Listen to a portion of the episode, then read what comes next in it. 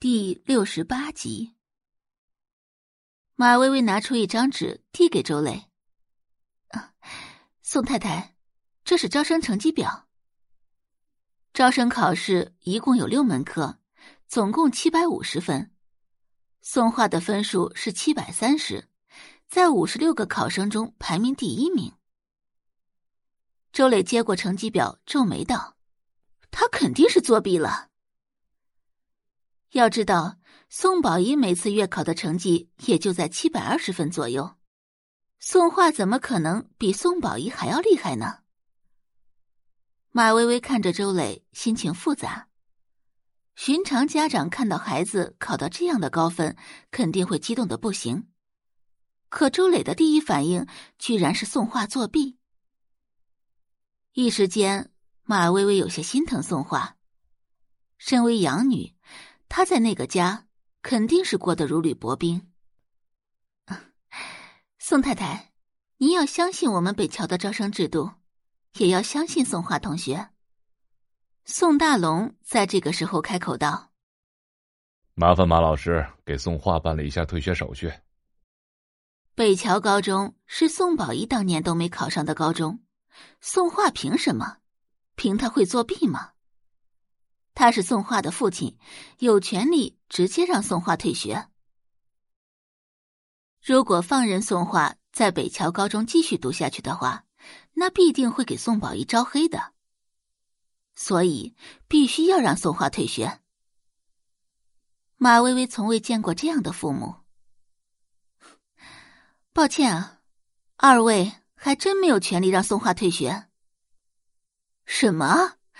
我们是宋画的父母，我们没有权利，谁有这个权利啊？周磊皱眉道：“宋画呢，已经满了十八周岁，他的人生谁也做不了主。”宋大龙看着马薇薇，眯着眼睛道：“马老师是不想给宋某人这个面子。”这句话多少就有点威胁的意思了。宋家在江城是显赫的豪门，只要是明眼人都不会为了一个作弊的小村姑来得罪人的。宋大龙本以为他在说完这句话后，马薇薇必然会顺着台阶下去，可不曾想，马薇薇直接做出一个请的动作。宋先生，宋太太，门在那边，慢走不送。宋大龙眉头一皱，周磊刚想张嘴说些什么。宋大龙开口道：“我们走。”跟一个老师争论，实在是有失豪门身份。周磊跟上宋大龙的脚步，也没有再多说些什么。走到门外，周磊骂道：“我呸！什么东西啊？不就是一个破老师吗？哼，还真把自己当成个人物了。当了这么多年的豪门太太，谁见了他都是客客气气的。”可没想到今天遇到一个这么不识抬举的老师。宋大龙有些头疼的捏了捏太阳穴。哎呀，老宋啊，咱们现在该怎么办呢？没能顺利让宋画退学，周磊十分不甘心。学校不同意退学，我能怎么办？宋大龙也很苦恼。除非宋画自己要求退学，但这可能吗？周磊愤怒道：“哼，那个野丫头真是气死我了！自从她来到咱们家，惹了多少祸！早知道就不应该接她回来，让她病死在乡下算了。得罪刘老板，威胁他们，现在还打着宋宝仪的名号在外面招摇撞骗，以后还指不定会惹出什么事来。别人家的女儿都是乖巧又懂事。”可宋画呢？那就是来报仇的，一点良心都没有。哎，要不再把他送到乡下去吧？胡闹！把他送回去说的简单，玉家那边怎么交代？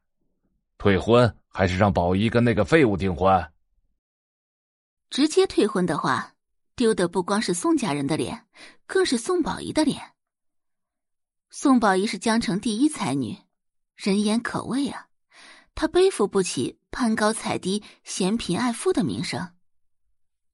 闻言，周磊瞬间没了话。这件事就先撂一撂，还有两天就是订婚的日子，别节外生枝。哦，知道了。今天晚上玉家老爷子要来家里商议订婚的事情，先别让他看出什么端倪。这种时候，千万不能让玉老爷子知道他们的计划。如果玉家老爷子在这个时候知道的话，必然不肯举行订婚宴。要是在订婚宴上宣布，那就不一样了。感谢您的收听，去运用商店下载 Patreon 运用城市。在首页搜索海量有声书，或点击下方链接听更多小说等内容。